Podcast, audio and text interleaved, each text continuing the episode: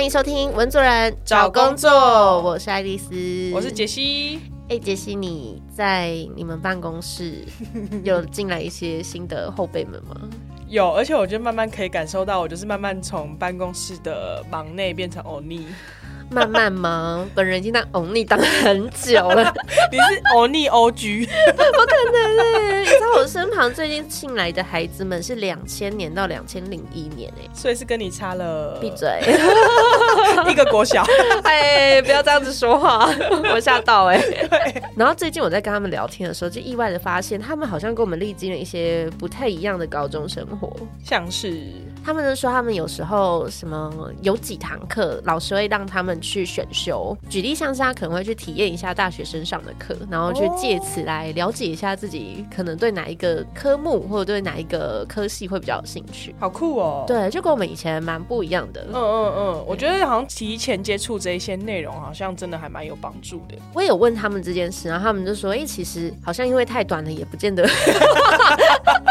很有感受。”对，他们说：“哦，大概就是觉得。”蛮有趣的这样，然后但是也没有真的很认认知到科系在干嘛。不过从这件事，我就觉得哇，好像现在的高中环境到底在学些什么，就变得跟杰西在讨论的时候觉得蛮有趣的一部分。对，所以我们就开始搜寻一下身边有在高中或者是国中当老师的这个非常亲骨们，亲骨们。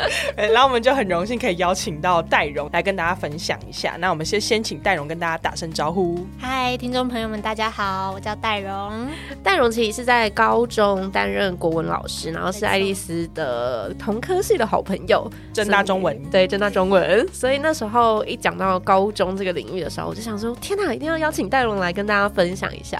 想说先请戴荣跟大家介绍一下你在学校里面。大概的职位啊，或者需要的工作内容有哪一些？我是一个高中国文老师，那我的现在的工作就是教国文，然后担任班导，会上一些就是刚刚可能提到的选修课啊，或者是我们学校有校定必修等等。刚刚有讲到就是选修课跟校定必修，可不可以跟大家先说明一下，就是这些内容大概是什么课程？呃，每个学校都会不太一样，就是每个学校会开发出就是可能。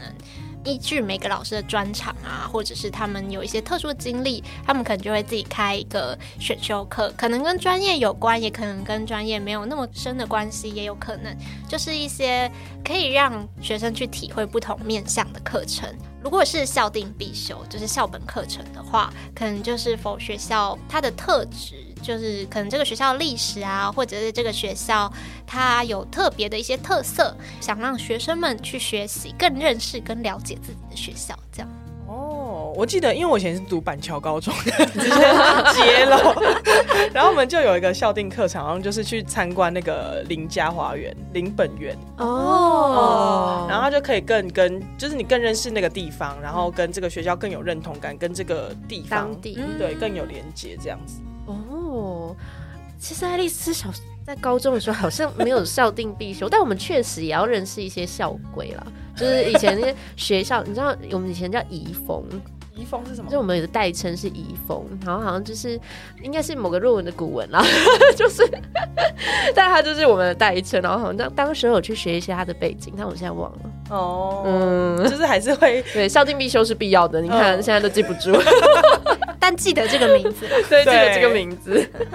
那刚刚谈的是比较是选修跟校定必修的部分，我们来谈一下就是戴荣的本科。嗯，以中文的教学来说的话，跟我们那时候就是高中时候的。我们最大不一样有在哪一个方面？其实我觉得每个老师授课风格都蛮不一样的，所以我觉得每个人经历的可能过往的。每一科教学不一定都那么的相同。不过，如果以我们的那个，比如说现在新课纲的改变来说，我们有更偏向不是学那么多记忆型的东西。我们以前会背很多国学常识嘛？对。你们记不记得你们买什么抢救国文大作？有，现在还要吗？现在还要买这个吗？现在还有古文四十什么的，四十，然后还分上下册。上下册，因为切没有切，还帮他切。对。不过现在古文没那么多了，就剩十五篇。十五篇差这么多？对，差很多，对吧？以前四十是不是？对，古文四十啊，对。哇，然后现在已经就剩十五篇，他们是已经确定就是要学习的核心内容。当然不是不教其他古文哦，嗯，只是相对来说白话文比重有上升。然后我觉得在教学上更会注重就是文本跟他们生活的连接，比如说可能这篇课程对他而言跟生命中哪个地方啊，他觉得是可以连接起来的。可以有一些比较具体的举例嘛？假如说讲到哪个文本的时候，有没有哪些学生的 的连接很特别 或印象深刻的？对，嗯，如果是爱情，他们就很有感哦。爱情豆初开，对，十六岁的爱情。现在的孩子十六岁还算情窦初开吗？会不会他们只要十二岁就初开？十二岁只能对原子少年初开吧？但是，我那时我在想说，我们高中的时候有跟爱情相关的文本吗？我我我真的想不起来，可能距离太远了。戴荣可不可以给我们一些小？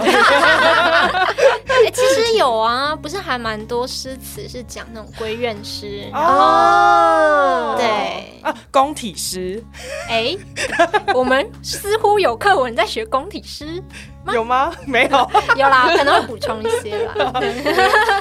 哦，以前讲到这些情情爱爱的东西，高中生都瞬间很开心，很有感。想说哦，原来爱情是这样吗？有一些小想象。对。但我觉得刚刚戴荣讲到，就是真的需要一些人生经验，其实好像比较可以看得懂古文到底在写什么。对，因为像爱丽丝小时候在看那些古文的时候，常常都是觉得这些文人好像。人生过得有点压力太大了。你说像是什么先天下而忧而忧，先天对后天下乐了。我想说，喂，这么这么辛苦吗？就是小学小时候常常会觉得，就是哇，这些古人好像。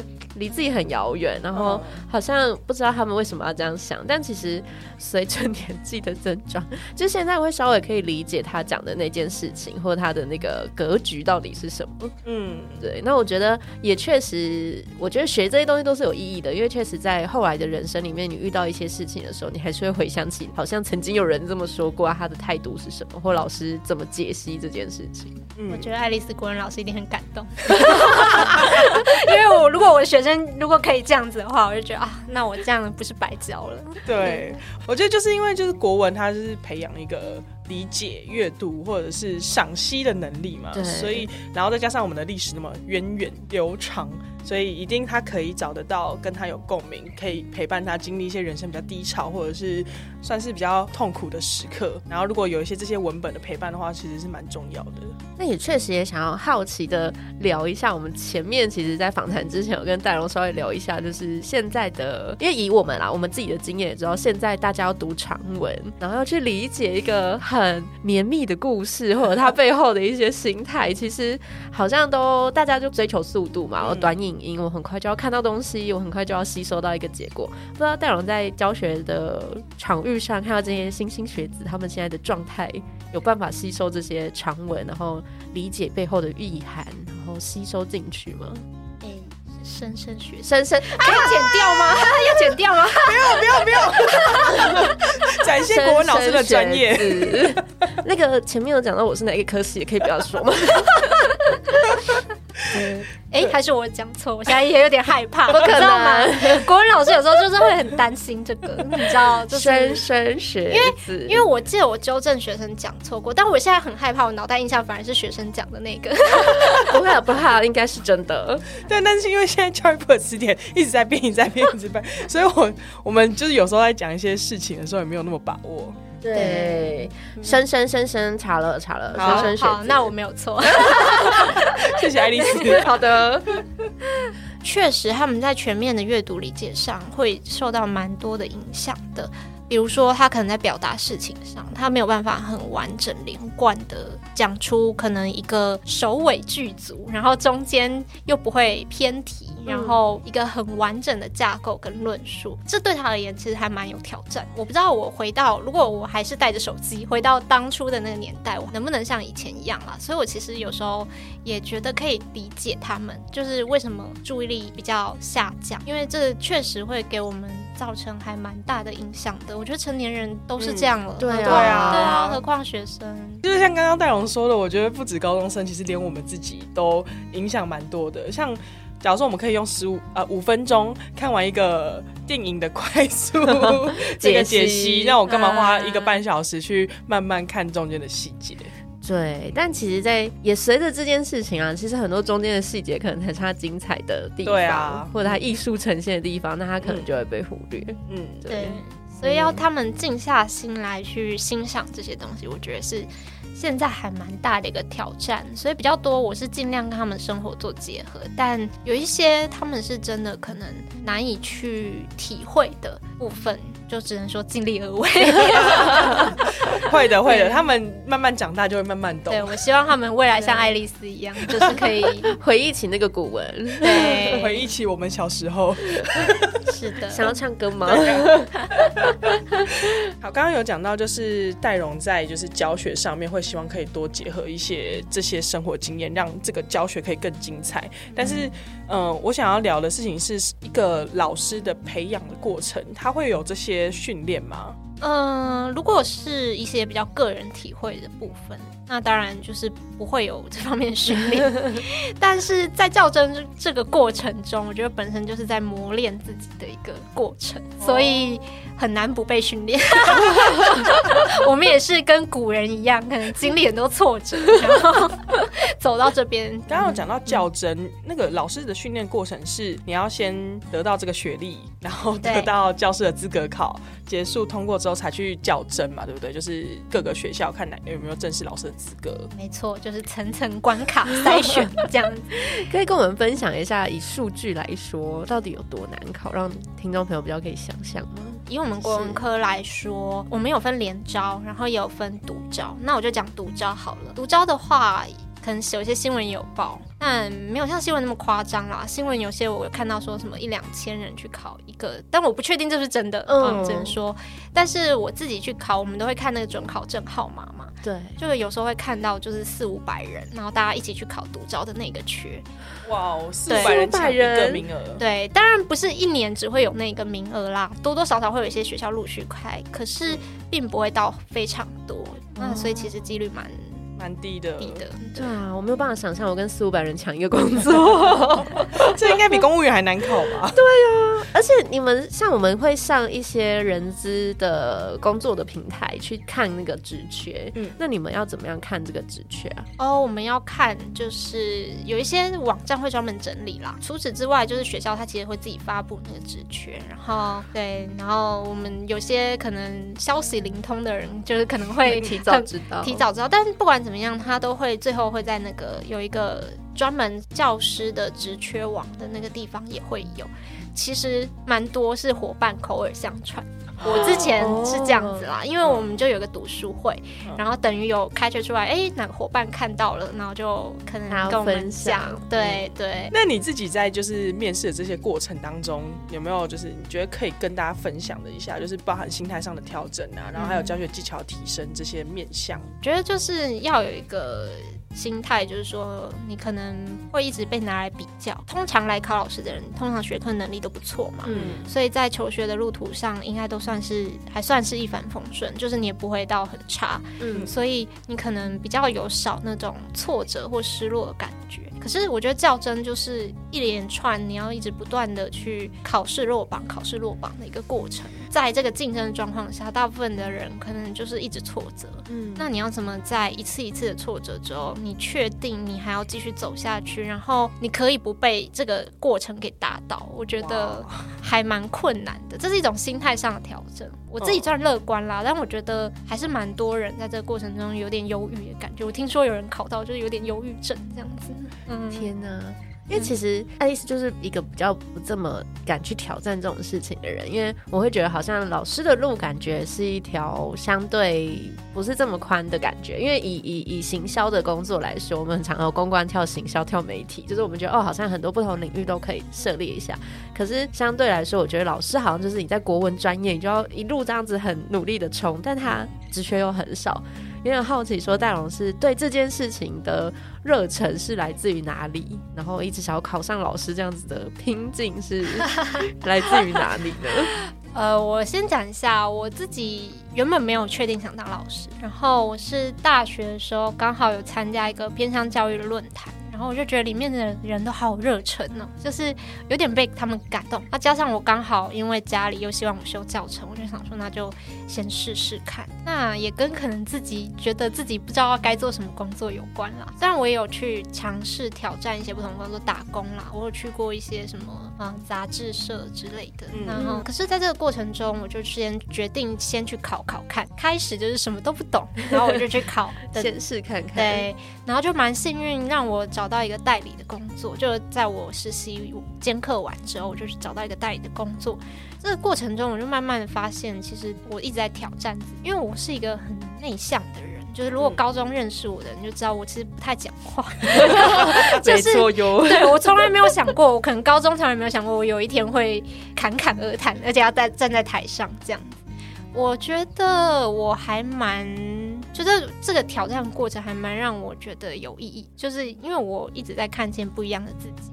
哇，对对对，我觉得对我而言是一个有趣的事。我觉得大勇提到一点是他在这个过程当中，他看到自己不同的面相，而且是喜欢这个吸收的。嗯，我觉得这件事情好像不管也适用在各种工作啦，就感觉我们大家在选择一个职场或者选择可以做很久的时间。应该也都跟在在执行这些专案或者在做自己的工作的过程当中，更喜欢当时候变得更好的自己有关。嗯，对，所以我就觉得，哦，这也是一个很棒的经验诶，大家都可以再去寻找看看自己为什么想要做这个工作，跟试图找到爱上自己工作的那个样子。哦，嗯。我觉得每一步真的都是会有意义的，因为像我觉得不管是爱丽丝在做公关的工作，还是杰西在做媒体的工作，其实我都觉得如果有一些教学的经验，其实都是对这些工作是有帮助的。因为我们某方面它是其实也是在做教育的工作，只是我们教育的对象可能不是学生，是社会大众，然后我们教育的内容可能不是文本，是某一个观念、某一个议题的倡议这样子。我那时候也是这样鼓励自己啦，就是说我这找不到工作的话，就是我考不上的话，我就去找其他工作，应该有一点点帮助吧，非常有帮助。那你实际进入到就是终于考上正式教师之后，有发现就是跟你想象中比较不一样的地方吗？心态，就我心态差很多，就是我有种放下什么的感觉。竟然，对啊，因为因为那之前我都有一种。我不该去玩乐的感觉，你知道吗？就是下班之后你不应该放松，即使你没有真的在读书，但是你会觉得自己有一种责任。那这种责任就是你出去玩的时候会有负罪感，就是你可能会觉得我不应该出去玩，我不应该出去享乐什么之类的。对，辛苦哦。对，这是一个大考的延续，哎，身为一个考生，对，身为一个考生的延续。对，我觉得还蛮就是一种紧绷的感觉，所以我觉得这真的是一场。一个抗战啦，就不归路这样子，所以我都会劝我的学生，就是想想清楚，对，想清楚这样。嗯，对，所以考上之后，我觉得最开心的就是我可能下班偷偷想做什么啊，我都觉得其实就蛮轻松自在的。但以前也会尽量告诉自己说，不要把这个当成负担，可是还是会有差。嗯，现在比较可以生活工作平衡一点。对，我觉得会。对，其实，在听到这么难考，跟戴荣在这个过程当中的一些呃努力，也想要好奇的问说，其实像这样子，戴荣在这个职场的观察，我觉得新进的教师们对于这个工作会更有热忱，或者是他是真的确立自己很喜欢当老师，很想要在他的专业领域里面发挥的这样子的人进来吗？有让这个环境里面的老师们是更矜持的吗？我有感觉，新进教师确实都还蛮有热情、热忱的。对我，我是不知道考上会不会改变，但是，但是我的观察是，他们因为大家都知道这竞争的环境嘛，那你如果没有一点热情，那你可能本来就很难坚持下去了。就如果你只是为了这份薪水的话，其实也有很多其他的工作可以做啊。嗯嗯。那为什么要做一个可能就是你需要耗费这么多时间成本，然后可能才有办法考上的工作呢？就可能我觉得这也是在这个过程中你会一直想这件事情。所以我就我看到，其实蛮多新进老师都是有热忱的。嗯。可是我也有看到，就是可能热忱会随着这个考试时间，慢慢的会受到一些打击跟挑战，这样。那能不能坚持下去？我觉得就是个人的选择，没有说一定要在一条路上走到死。但是如果你有这份热忱，我觉得我觉得相信你，只要一直有在磨砺你的经历，就是你有愿意做很多事情，然后你有得到成长，不管这个缺再怎么少，就是肯定一定会有个机会是你的。嗯，对，所以要鼓励那个正在这个路上努力的人。当然，如果真的觉得自己好像可以有更多方向的话，那我觉得。毕竟才太竞争了，还是可以考虑就是转职，抱着学习到的经验跳到另外一个可以运用的地方。对，那我刚刚在听起来就是觉得说，好像考上之后，我从旁边看了，就是从这个体制体制外 体制外看的话，会觉得当老师真的是会蛮辛苦的。原因是他等于是每一年都一直在做一样的事情吗？哦不。对不起，这个东西我我打一个问号。我指的是，它其实是在差不多的内容上面，就是一直年复一年、日复一日的在做，然后培养的培养有有感情的学生，就是一一直离开，一直离开，一直离开，然后你要培养下一届新的学生。而且大都是导师，对，就是我觉得长久下来确实很容易会有一些倦怠。那对于戴荣来说，你在这份工作当中保持热情的那些原因是什么？然后还有你获得成就感的面向大概是哪些？我觉得我想要装自己很年轻，就是我还没有，我还我还有一点，就是没有没有经历那种倦怠。确实啦，我确实还没有经历过那么多刚刚讲的那个状况，就是一年一年，然后学生毕业这样，我觉得应该会有倦怠。呃，我自己觉得可能就是珍惜当下，然后能做的事情就尽力做好，但我不确定未来的我自己能不能保持这种心态啦。我是这样鼓励自己，只能说本来我就要意识到我的工作就是陪伴学生度过一段成长时间。那这段时间他们就结束之后，他们就会去外面飞翔。那对啊，所以我就是觉得这段经历就是一个我自己把自己定义有点像守护者的角色。我自己是这样看待我自己的工作，就是其实我也不会说就是一定要他。对他人生造成多大的改变？但至少在这个他求学过程中。我是希望他可以好好的、尽情的，就是度过这段岁月。一定会有遇到很多事情，那我们就试着陪他解决。希望他将来可以好好的去外面遇到挫折的时候，可能偶尔可以回想一下以前学过的内容。遇到一些状况的时候，希望他可以因为曾经有过很好的成长的经历，或者是有有过什么样的经验，让他可以勇于去面对那些挫折跟挑战。对啊。然后刚刚我们在录音前的时候，戴荣有提到，就是关于教学相长这件事情，就是除了你给学生的这些能量之外，其实学生是不是也给你非常多的反馈，或者是你在他们身上看到一些很珍贵的特质？对啊，因为我们就是虽然刚刚一直强调自己很年轻，但毕竟就是有了一些经历，无法 无法再回到那段忧无忧无虑的时光。那你就看他们可能为一点小事就很开心，然后或者是对人生。有一些啦，那有些我觉得比较难过的是，可能就是 没有什么人生目标，但有些是对世界充满热情。的。那你看到就会觉得哇，年轻真好，就会想要学习一些心态啦，就是。更年轻的自己，想要就是把自己心态保持在一个对这个世界还有热情，然后还愿意去探索的状态。虽然这件事真的是不容易啦，但是看着他们会有一些些被感染到。我我觉得是。对，哎，你们的高中老师是很 young 很年轻的那种活泼类型的人吗？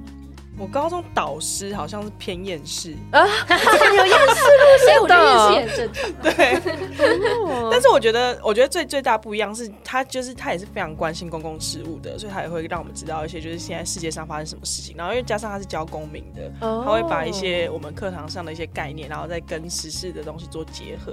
可是他就是比较偏，就是。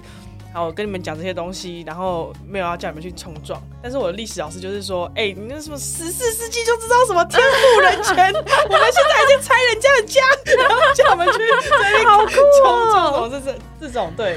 但是我觉得这对我来说最大最大不一样的地方是，就是像刚刚戴荣讲的，就是对这个世界还有热情。你会觉得好像你去投入一些事情，或者你去做一些努力，这个世界会变得更好。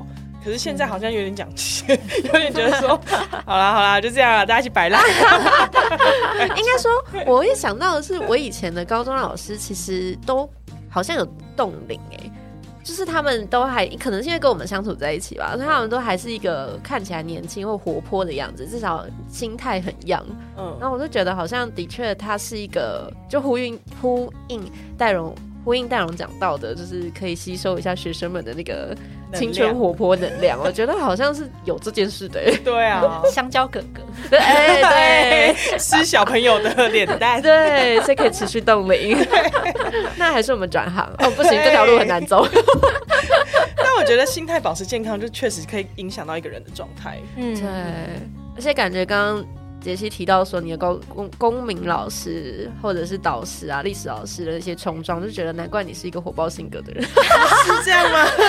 应该有一些启蒙吧，人权的部分我。觉得是哎、尤其是我觉得高中的时候，真的是人格，尤其是你对这个世界理解的很重要的一个培养的阶段。为什么这个世界会长这个样子？嗯，就是很多时候是从高中的那段时间的累积，然后比较更清楚说，不管是未来大学啊，或者是呃工作的方向，要往哪个地方去算探索吧。嗯，讲完这样，戴荣会不会觉得压力很大？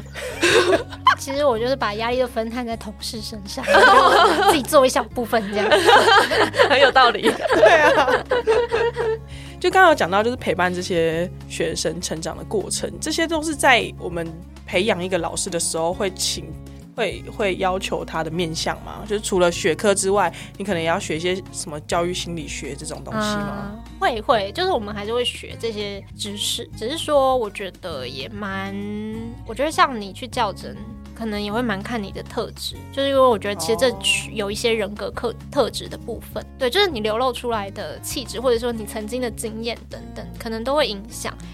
我觉得本身，因为这是一个跟人呃相处的一个工作，然后跟人在一起的工作，其实有时候就是真的需要自己的生命的一些体悟，然后去、才有办法，对，就是才有办法去做。哎，我觉得就是有一些书本上知识我们都学过，我们也知道，嗯，但就是每个人应用起来就很不一样。大家脑袋中遇到老师应该也是各就是各对各种各样都有嘛，所以其实我觉得这个工作也是蛮有趣的，是说就是它不会有一个固定的模板，然后你套进去你就变成那个样子，而是你会蛮多是从自己的特质出发，然后去完成你的工作。我刚刚突然脑袋浮现那个极道先师，你知道吗？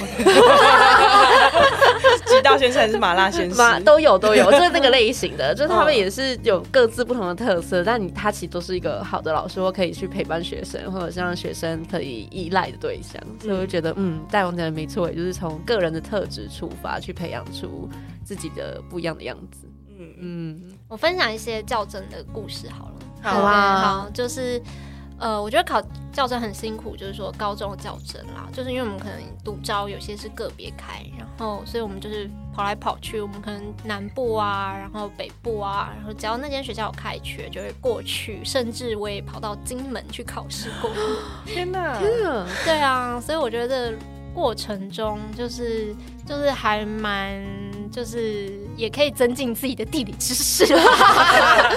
对，但是但是就是还蛮需要考验你的金钱啊，然后还有因为我们也需要报名费，有的学校会比较贵一点，可能会收到一千块这么多报名费。天哪，对但你哎这很不一样哎，我面试都不用付钱。对啊，对啊，对啊。所以我们就是付钱，对啊。然后去给自己找找打击跟挫折 而且还要住宿的那些费用，对，到就是如果太远的话，嗯。你其实是要住宿的，所以我觉票得这个考试的时间成本也可以考虑进去。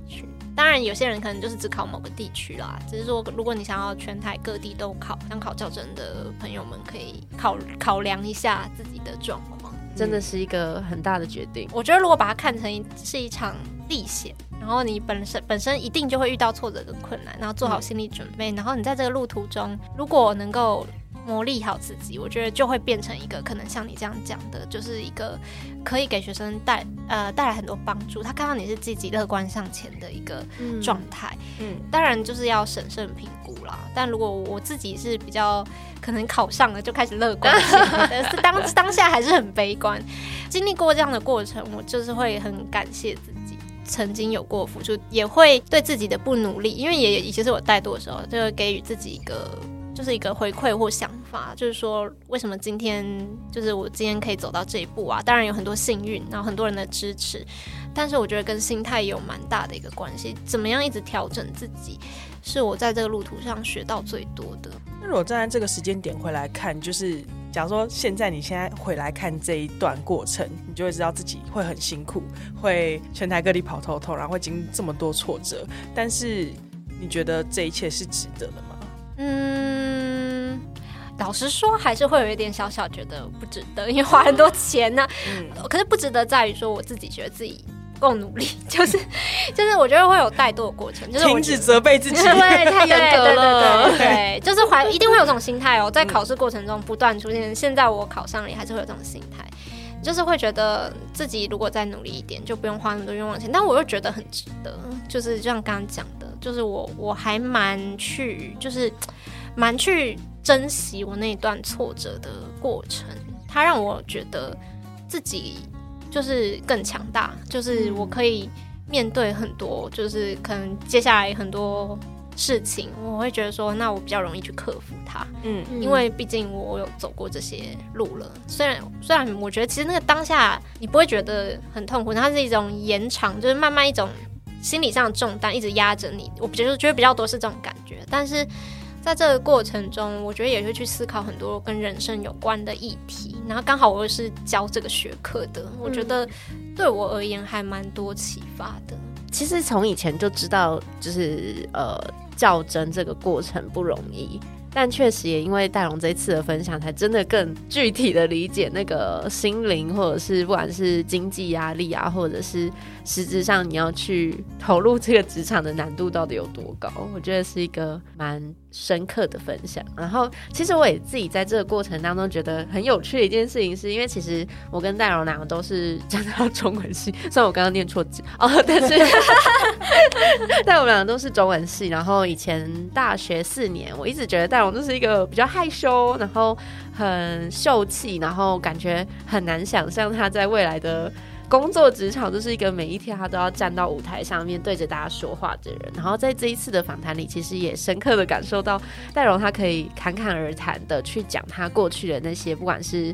呃，成功的地方，或者是低潮的地方，甚至他对整个教育领域的一些看法，就觉得哇，这个过程真的是改变很大，也很不容易。就是虽然这段过程很辛苦，但是他也慢慢变成一个闪闪发亮的样子。真的，所以我觉得今天就是在访谈过程当中，真的可以很感受到戴荣对于不管是教学的热情，还是对于他这份工作不管珍惜，然后还有就是他的体会、深刻的一些观察等等，都是一个非常有启发性的内容。对，那也。期待。